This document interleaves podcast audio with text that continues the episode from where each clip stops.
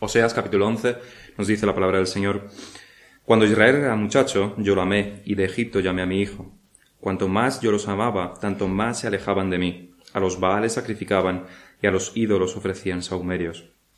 Yo con todo esto enseñaba a andar al mismo Efraín, tomándole de los brazos, y no conoció que yo le cuidaba.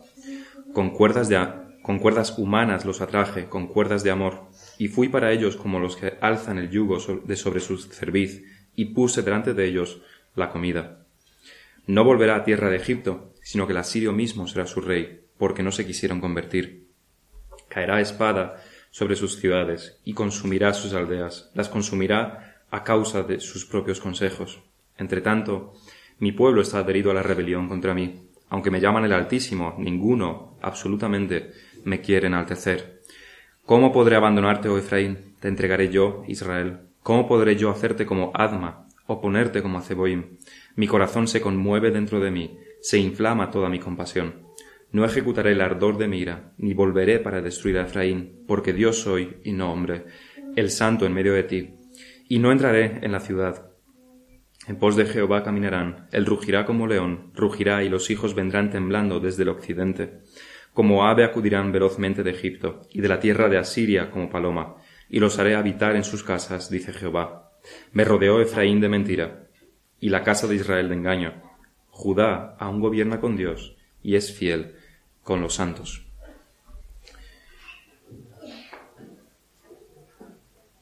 En este capítulo 11 de Oseas estamos entrando en el tercer gran bloque del libro, en cierta manera. Los primeros tres capítulos se caracterizaban porque el matrimonio de Oseas estaba representando la relación de Dios con Israel en cuanto a que Dios les amaba y era fiel como un esposo a su esposa, pero ellos infieles a pesar de las muchas bondades y muchas misericordias que Dios tenía con ellos. Los siguientes capítulos, del 4 al 10, se dejaba de lado esta representación matrimonial, aunque se hacen alusiones a ella y debe estar de fondo. Y versículo tras versículo y capítulo tras capítulo se acusa a Israel de sus innumerables pecados. Y siempre seguidos, después de la enumeración de esos pecados, siempre seguidos de la condenación que vendría sobre ellos, el castigo de Dios, el juicio de Dios. Se les hace ver y se nos hace ver a nosotros también su completa iniquidad, su pecado que ha llegado a los límites, su idolatría. Se les acusa de asesinos y de, y de mentirosos. Pero no debemos engañarnos en cuanto al Estado de Israel. Bien es cierto que ellos tenían ídolos, pero, como veíamos, también adoraban a Dios. Bien es cierto que, que Dios los llama asesinos, pero no pensemos que todo el día estaban matando a gente aleatoriamente por las calles y eso era una carnicería todos los días. Sino que ciertas cosas que culturalmente y sistemáticamente hacían les hacía ganarse ese título, pero no ocurría cada día. Lo mismo con mentirosos y fornicarios. Si alguien de nuestro tiempo fuese al Israel de aquella época, no vería grandes atrocidades cometidas. Le chocarían algunas cosas, pero simplemente por cultura. Para un israelita, además de, aquellos tiempos, todo era normal. Ellos no veían nada raro con lo que pasaba a su alrededor. No es que estuviese en una situación desesperada con gente muerta por las calles. No ocurría esto, sino que todo para ellos era perfectamente normal. Vemos, nosotros sin embargo vemos los pecados de, los pecados de Israel y nos parecen horribles. Pero los países occidentales están, de hoy en día, están mil veces peor. Y sin exagerar, con España, por supuesto, incluida. Hay más asesinatos y a personas más inocentes que las que ocurrían en Israel, institucionalizados y legales, como es el caso de los abortos. Las infidelidades en los matrimonios son básicamente normales. Cuando hace unos años se filtraron datos de una página web dedicada especialmente al tema de la infidelidad matrimonial, a relaciones extramatrimoniales, hay páginas para eso, España era el país que más porcentaje de usuarios tenía con respecto a su población. Y no era una página española, eh, diríamos que ahí está, que por eso tenía tantos usuarios, no era española tampoco. Las mentiras los engaños están a nivel personal, legal y laboral en nuestros tiempos, todos los días. Salvo un pequeñísimo porcentaje, todos son inconversos que no adoran a Dios, ni quieren, ni lo intentan, y más bien todo lo contrario. Los países occidentales están mucho peor que el Israel de aquella época. Pero siempre vemos los pecados y las atrocidades de las demás culturas, culturas y no de la nuestra. Nos parece horrible Israel, pero no nos damos cuenta de lo mal que está nuestra cultura.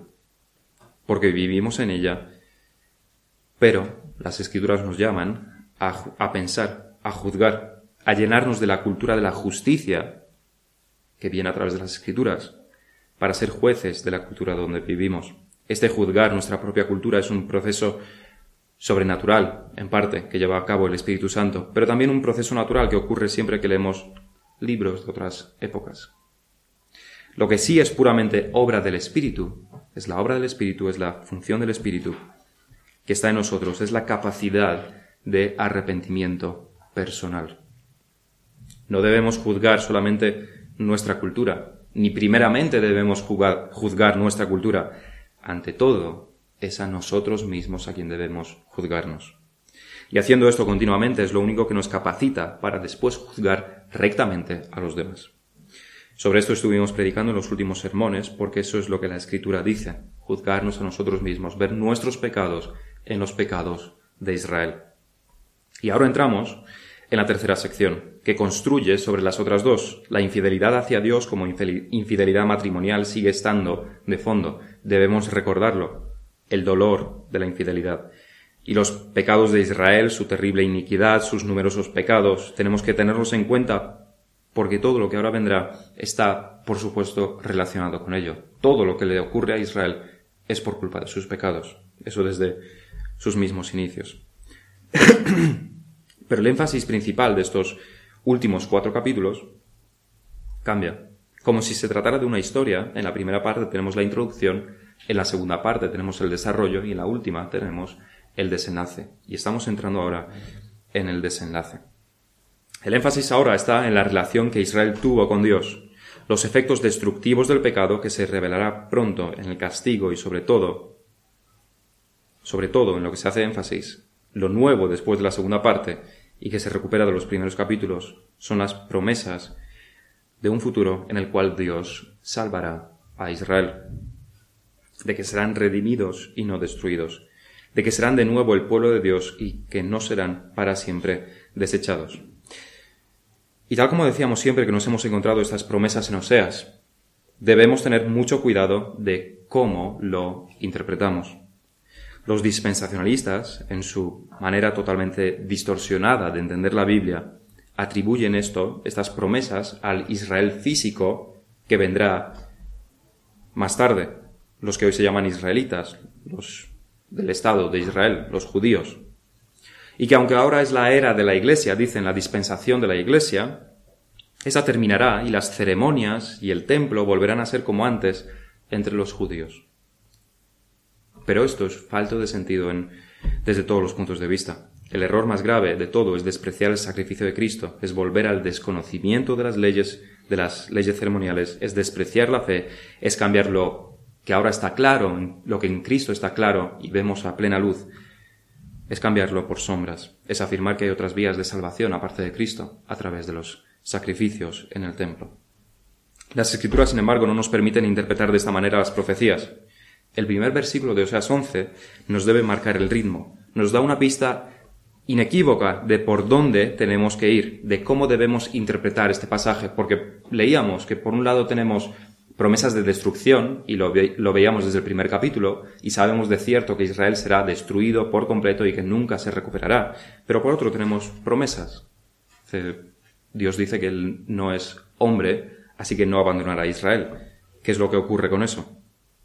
Pero ese versículo de Oseas 11 nos marcará el ritmo.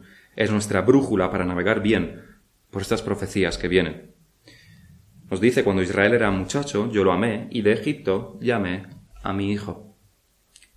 ¿De qué nos suena este versículo?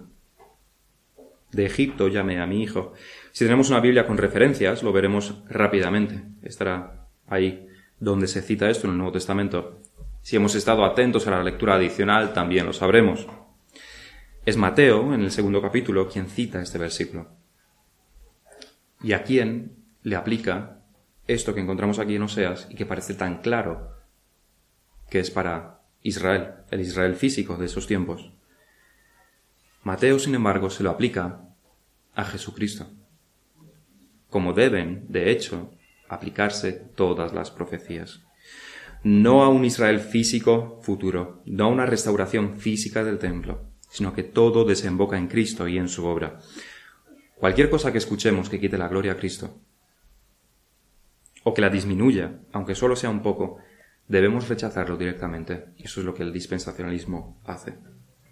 Aprovechando que este es el primer versículo del capítulo y necesitando conocer cómo interpretar el resto del libro, estos últimos cuatro capítulos de Oseas, lo que vamos a hacer en este sermón es estudiar la profecía en la Biblia.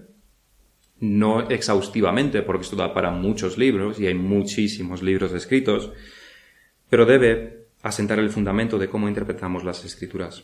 Es bastante fundamental entender este tema de las profecías y de cómo se usan en el Nuevo Testamento, cómo lo usan, las usan los apóstoles.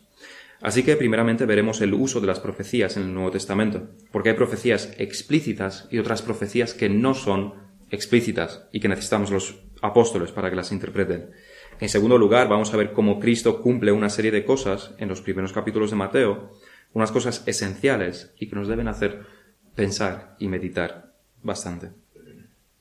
En último lugar, veremos cómo toda esta interpretación de las profecías y las profecías en sí tienen que ver con nosotros. Primeramente, el uso de las profecías en el Nuevo Testamento. Es bastante fácil cuando leemos el Nuevo Testamento ver que los escritores citan constantemente del Antiguo Testamento. De hecho, un 4,5% del Nuevo Testamento son citas directas del Antiguo. Es decir, de cada 200 palabras que encontramos en el Nuevo Testamento, nueve de ellas son citas directas del Antiguo. Y esto sin tener en cuenta las alusiones, aquellas que no son citas textuales, pero que claramente están repitiendo algo del Antiguo Testamento. Es un altísimo porcentaje de citas casi es plagio. Ahora que es un tema tan de moda. Un pastor pedía referencias de comentarios de la Biblia y una de las respuestas que recibió a estas referencias le preguntaba cuál es el qué eh, comentarios a la Biblia me recomendáis, cuáles son los mejores, cuáles consideráis que son los mejores.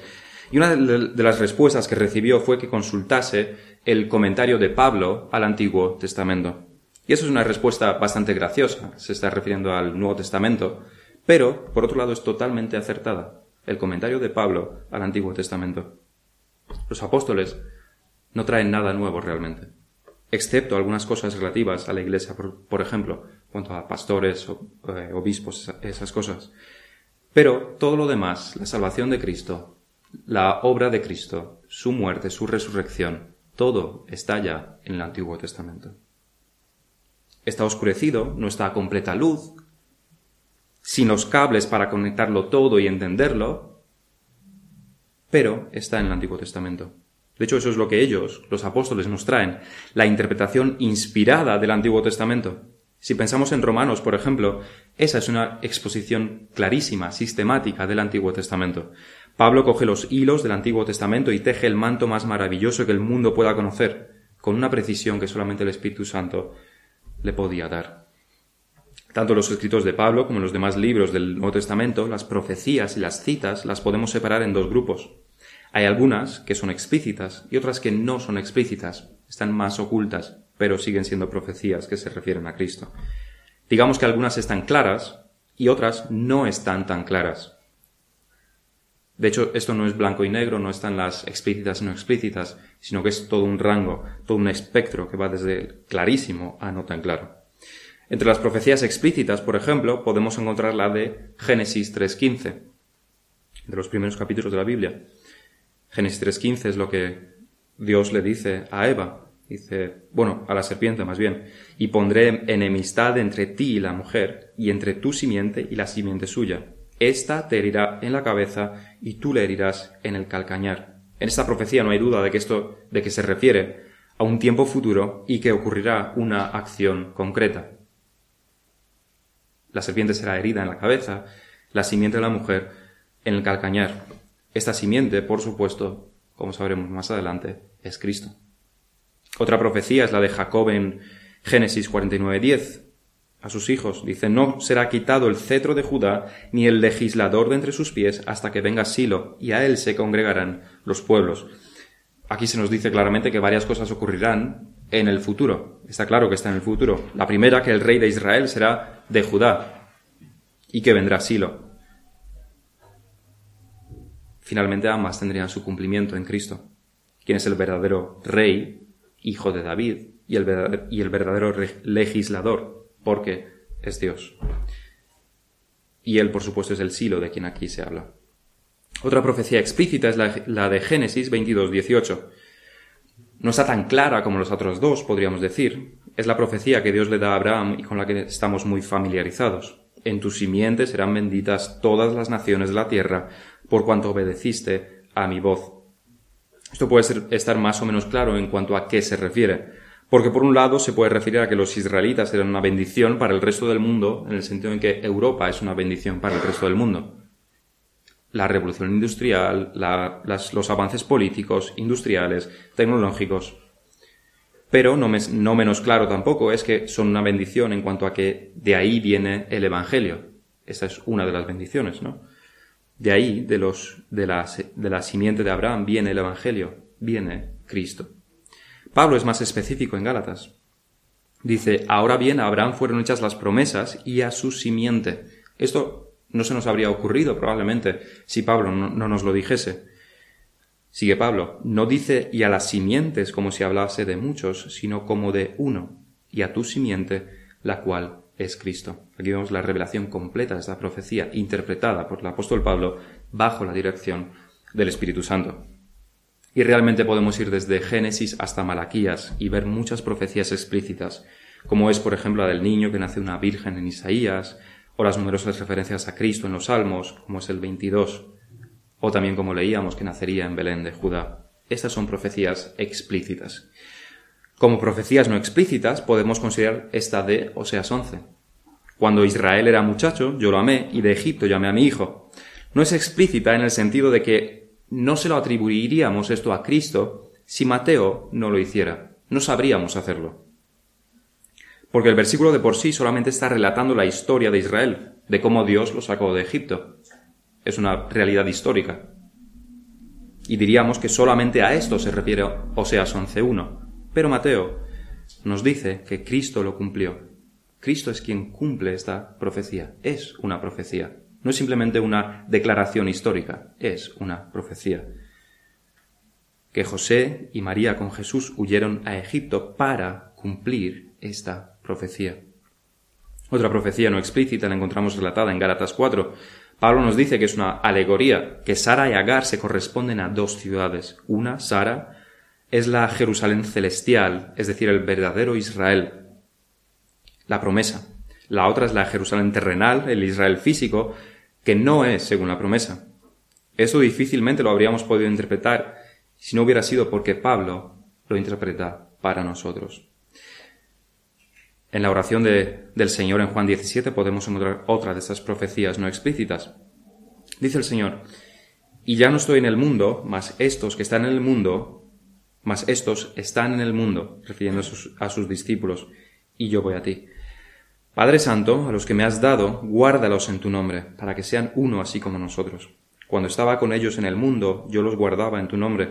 A los que me diste, yo los guardé, y ninguno de ellos se perdió, sino el hijo de perdición, para que la escritura se cumpliese. Eso se refiere al Salmo 41.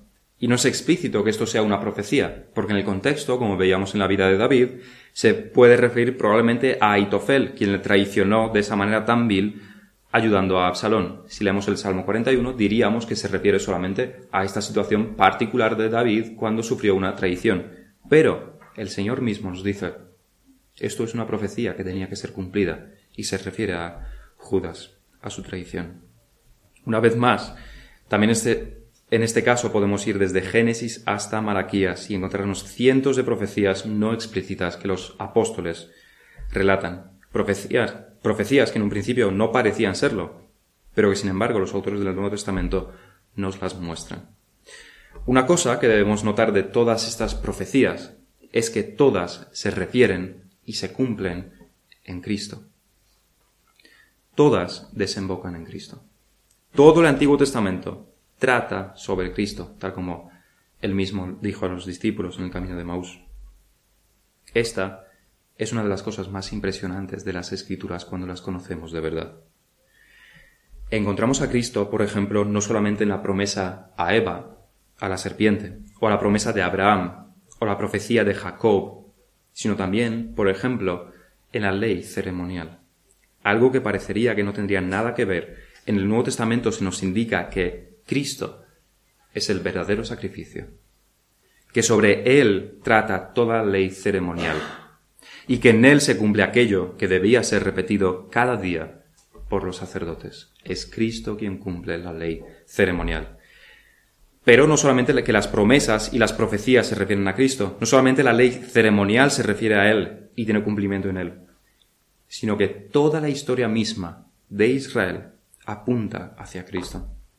Una vez más, consideremos la importancia de este primer versículo del capítulo 11. Cuando Israel era muchacho, yo lo amé, y de Egipto llamé a mi hijo. Al igual que ocurre con la semilla de Abraham, en la cual serían benditas todas las naciones y que Pablo nos dice que es solo una, es decir, que es Cristo, y no un número grande de individuos. Esto es hacia lo que señala también este versículo de Oseas. Israel, nos dice Oseas, nos dice Pablo, no son muchos individuos, sino solamente uno. Nosotros hacemos la distinción entre un, Israel espiritual y un Israel físico. El Israel físico son aquellos que descienden de Abraham por nacimiento y de Isaac y de Jacob, porque no todos los de Abraham son israelitas. El Israel espiritual decimos que es aquel formado por los redimidos, los que tienen la fe de Abraham, fe como Abraham. Y aunque es correcto hablar en estos términos, por detrás en realidad lo que ocurre no es que haya un Israel físico formado por numerosos individuos y un Israel espiritual formado por otros numerosos individuos sino que el Israel espiritual, podemos decir, es solamente uno, es Cristo. Cristo es el verdadero Israel, es el Israel espiritual. Y nosotros somos el Israel espiritual solamente porque estamos en Cristo. Esa unión mística con Cristo, de la cual también leíamos en el artículo semanal y la semana pasada también, en Él somos hijos de Dios, en Cristo. En Él somos hijos si estamos unidos a Él, si estamos en Él, y esto por la fe. Eso es lo que Mateo nos enseña, y no solamente citando este versículo de Oseas. Sus primeros cuatro versículos están llenos de referencias a ello. Es lo que vamos a ver en este segundo punto. El cumplimiento de Cristo en Mateo 2 y 3. Los primeros capítulos de Mateo son una de las partes más preciosas de las Escrituras, por su profundidad y por su riqueza por cómo nos muestran un lado de Cristo que nos debe dejar atónitos, porque nos da unos detalles sobre Cristo que nos debe dejar con la boca abierta, profundiza en la salvación que Cristo ha realizado, que no se reduce solamente a la cruz, con lo profundo que es, con la profunda que es también esa verdad. No se reduce solamente a la resurrección, también una verdad increíble, sino que hay toda una vida hasta llegar a ese punto la vida de Cristo. Y es una vida de cumplimiento y una vida de obediencia absoluta.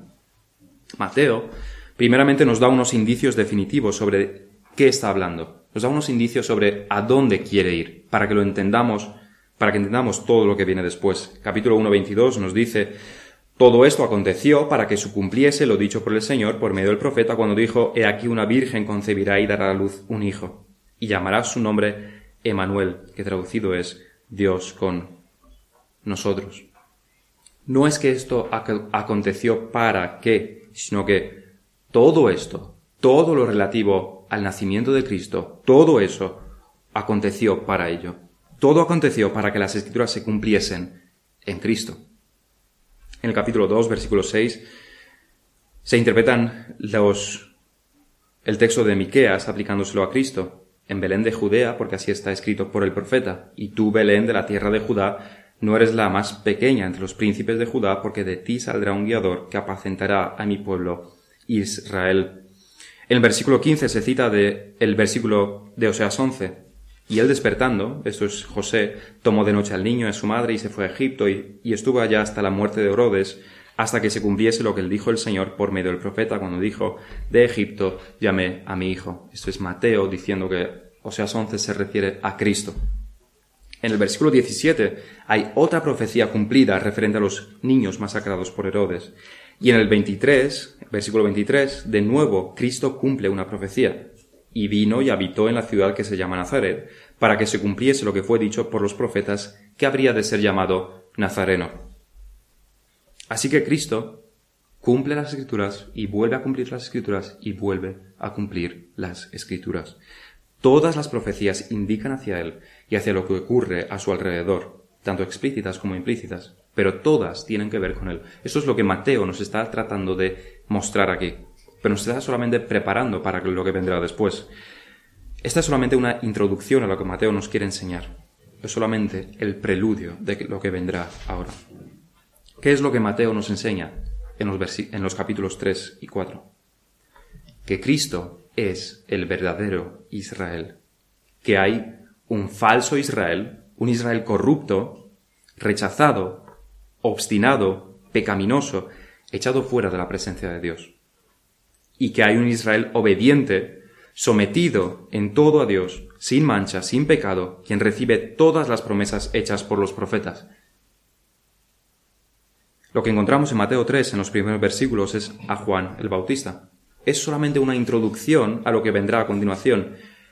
Juan el Bautista bautiza y se le menciona porque Cristo va a ser bautizado en los versículos del 13 al 17. La pregunta es, cuando llegamos a este texto, ¿por qué se bautiza Cristo? ¿Cuál es la razón para que Cristo se bautice? ¿Cuál es el propósito? es solamente para darnos ejemplo para que nosotros también, después de creer, nos bauticemos. Es por esto por lo que lo hace principalmente. No es esta, sino que hay una razón mucho más maravillosa detrás. Pablo es quien nos da el inicio, el indicio de lo que significa en 1 Corintios 10.2, que nos dice, y todos en Moisés fueron bautizados en la nube y en el mar. Así que descubrimos que Israel fue, Israel mismo, el pueblo de Israel, fue bautizado en el mar. Lo que Pablo está haciendo es llamar a cruzar el Mar Rojo, cuando lo cruzaron, bautismo. Al abrirles Dios el mar a través de Moisés, Pablo dice que eso se llama bautismo. Eso fue el bautismo de Israel. Fueron bautizados. Y eso es en el mar y eso es también en el Jordán más tarde, que es donde ahora Cristo es bautizado. Esto de por sí quizás no convenza, pero fijémonos qué es lo que ocurre después de este bautismo. Entonces Jesús fue llevado por el Espíritu al desierto. Esto es eh, Mateo 3, 4. Fue llevado por el Espíritu al desierto para ser tentado por el diablo. Y después de haber ayunado cuarenta días y cuarenta noches, tuvo hambre. ¿Cuál es el propósito por el cual Cristo va al desierto para ser tentado? ¿Por qué ayuna cuarenta días y cuarenta noches? si realmente la tentación, igual que ocurre con nosotros, ya se daba en la vida cotidiana de Cristo. Él fue sometido a los a las mismas tentaciones que nosotros. Palabras indebidas, envidias, enfados, egoísmo, orgullo. Cristo fue tentado de la misma manera que nosotros, a lo largo de toda su vida. ¿Por qué va específicamente al desierto para ser tentado? ¿Y por qué ayuna cuarenta días? La evidencia aquí es bastante más clara. La única razón por la que Cristo hace esto es porque Cristo está repitiendo los mismos pasos que Israel dio, pero siendo en todo perfecto y obediente. Vamos a repasar lo que Mateo nos cuenta. Primeramente, Jesús sale de Egipto, de donde huyó. De hecho, ¿quién lleva a Jesús, al niño Jesús, a Jesús de niño más bien, para no ser católicos, quién le lleva a Egipto? La respuesta es José. ¿Nos suena de algo José en Egipto que llevó a Israel a estar allí? Y después de salir de Egipto, ¿qué ocurre después de que el pueblo de Israel es liberado y sale de Egipto? Cruzan el Mar Rojo y son bautizados en él, nos dice Pablo. ¿Y qué hace Cristo después de salir de Egipto? Es, está inmediatamente después de eso, ser bautizado. ¿Y qué pasa después de esto? Entran en Canaán, ¿Entra el pueblo de Israel en Canaán después de ser bautizado en el Mar Rojo? Y la respuesta es que no. sino que 40 años están dando vueltas en el desierto. ¿Y qué hace Cristo? Está 40 días en el desierto. Pero aquí no acaba todo, sino que hay más detalles. Vamos a leer Mateo 4, los primeros versículos. Mateo 4.3. Entonces Jesús fue llevado por el Espíritu al desierto para ser tentado por el diablo. Y después de haber ayunado cuarenta días y cuarenta noches, tuvo hambre. Y vino a él el tentador y le dijo, Si eres hijo de Dios, di que estas piedras se conviertan en pan. Él respondió y dijo, Escrito está, no solo de pan vivirá el hombre, sino, que, sino de toda palabra que sale de la boca de Dios. Entonces el diablo le llevó a la ciudad, a la santa ciudad y le puso sobre el pináculo del templo y le dijo, si eres hijo de Dios, échate abajo, porque escrito está, a sus ángeles mandará acerca de ti. Y en sus manos te sostendrán, para que no tropieces con tu pie en piedra. Jesús le dijo, escrito está también, no tentarás al Señor tu Dios. Otra vez le llevó el diablo a un monte muy alto y le mostró todos los reinos del mundo y la gloria de ellos y le dijo, todo esto te daré si postrado me adorares. Entonces Jesús le dijo, Vete, Satanás, porque escrito está, Al Señor tu Dios adorarás y a Él solo servirás. El diablo entonces le dejó, y aquí vinieron ángeles y le servían.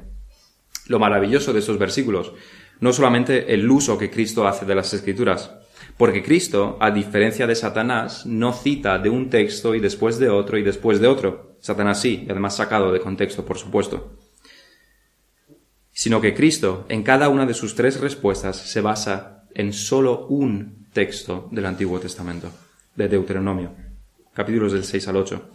No saca las cosas de contexto como Satanás, no se pone a citar de aquí y de allá y de un libro de la Biblia y de los profetas y de los salmos como hace Satanás, sino que usa solamente Deuteronomio 6 al 8.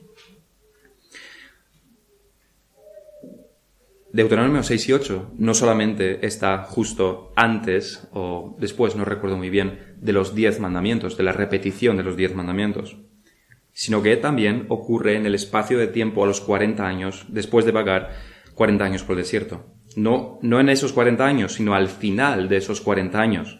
Cristo cita del mismo periodo y del mismo contexto de Israel que él está volviendo a vivir en el cual y el cual está él cumpliendo. Es a final de los 40 días que Cristo está citando al final de los 40 años del desierto de Israel. Pero aquí no acaba todo. Cristo no solamente repite aquello que Israel hizo, salir de Egipto, eh, bautizarse, ir al desierto. No solamente viene de Egipto, no solamente es bautizado, no solamente está en el desierto 40 días. Nosotros también podríamos hacerlo. Cualquiera podría hacer eso. No es tan difícil. Lo del ayuno quizás Ahí ya no todos, pero lo demás cualquiera lo puede hacer. Pero Cristo hace algo que solamente Él puede realizar. Solamente el verdadero Hijo de Dios puede hacer. Y eso es resistir la tentación. Y hay tres tentaciones en este texto. La primera es la tentación de la queja. Le dice Satanás, ¿no ves que tienes hambre? Sabes que por el poder de Dios las piedras se pueden convertir en pan, y aún así tu Dios te deja pasar hambre. ¿Sabéis quién se quejó de aquello que Dios les daba? El Israel de los tiempos de Moisés.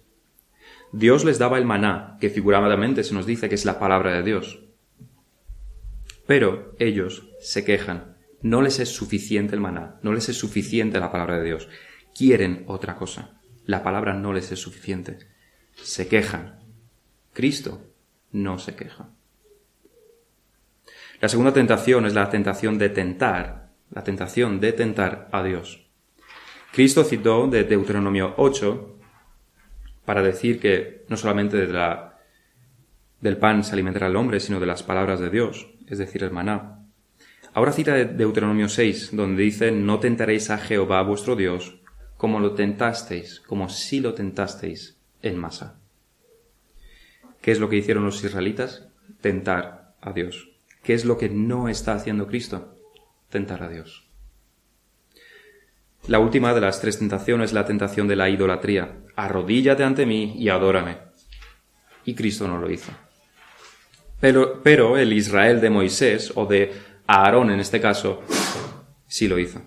Se construyeron un becerro y lo adoraron. de donde Cristo cita para refutar al diablo es también de Deuteronomio 6, y más adelante, en los capítulos próximos, se les recuerda a los israelitas su pecado de idolatría y Dios expresa su descontento con ellos. Queja, tentar a Dios, idolatría. Absolutamente en todos estos pecados cayó Israel, y especialmente en esos tres. Y absolutamente en todo Cristo fue obediente. Y especialmente en esos tres. Sale de Egipto, pasa por el agua, está cuarenta días en el desierto y soporta las tentaciones y sale victorioso. He aquí al verdadero Israel. Cristo es el verdadero Israel. Eso es lo que Mateo está intentando decirnos. Este, de hecho, es el espíritu de las Escrituras. Eso es lo que Pablo en Gálatas y el autor de los Hebreos intentan demostrar con especial insistencia. Esto es a, los que a lo que los autores del Nuevo Testamento señalan en numerosas ocasiones. De esto va todo el Antiguo Testamento.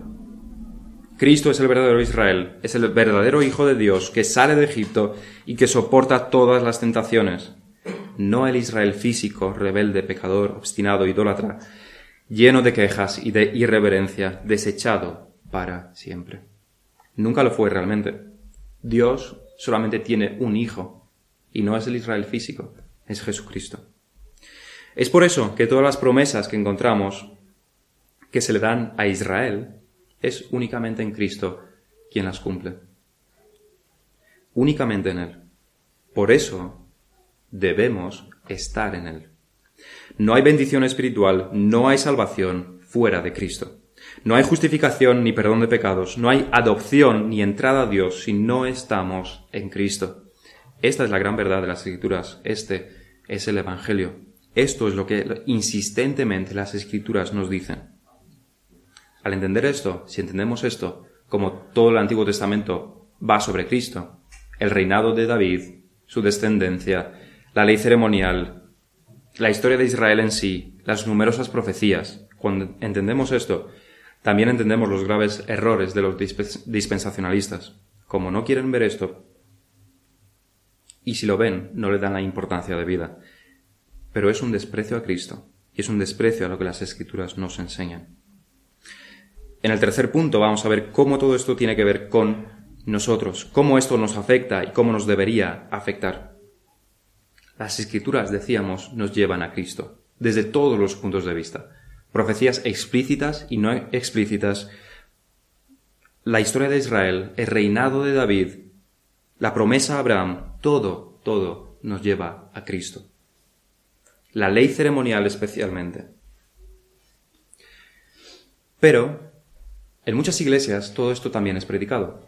Se predica muchísimo sobre las promesas que son cumplidas en Cristo, pero el resultado en estas iglesias ni es una adoración reverente y son más bien vidas mundanas. Hay muchas iglesias en las que se predica, en las que se proclaman estas grandes verdades, y todo es absolutamente cierto. Sin embargo, no son iglesias sanas. Estas verdades, tenemos que decir, reconocer que tienen una gran carga intelectual, estimulan bastante la mente, entretienen la mente. Es bastante interesante encontrar en el Antiguo Testamento cómo Cristo lo cumple todo. Muchas veces encontramos muy aburrido Levítico con todas las leyes ceremoniales, todos esos, eh, todas las leyes que se ponen de limpieza, etc.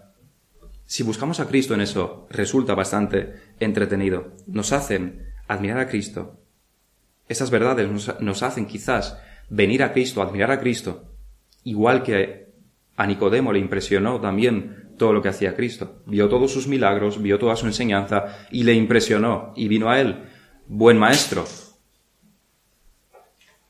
Pero Nicodemo, al igual que muchos cristianos, no deberían venir a Cristo y admirar a Cristo y decir qué bueno es Cristo, qué grande es Cristo, sino que más bien deberían venir como Juan en Apocalipsis, rindiéndose a las rodillas de Cristo, adorando a Cristo.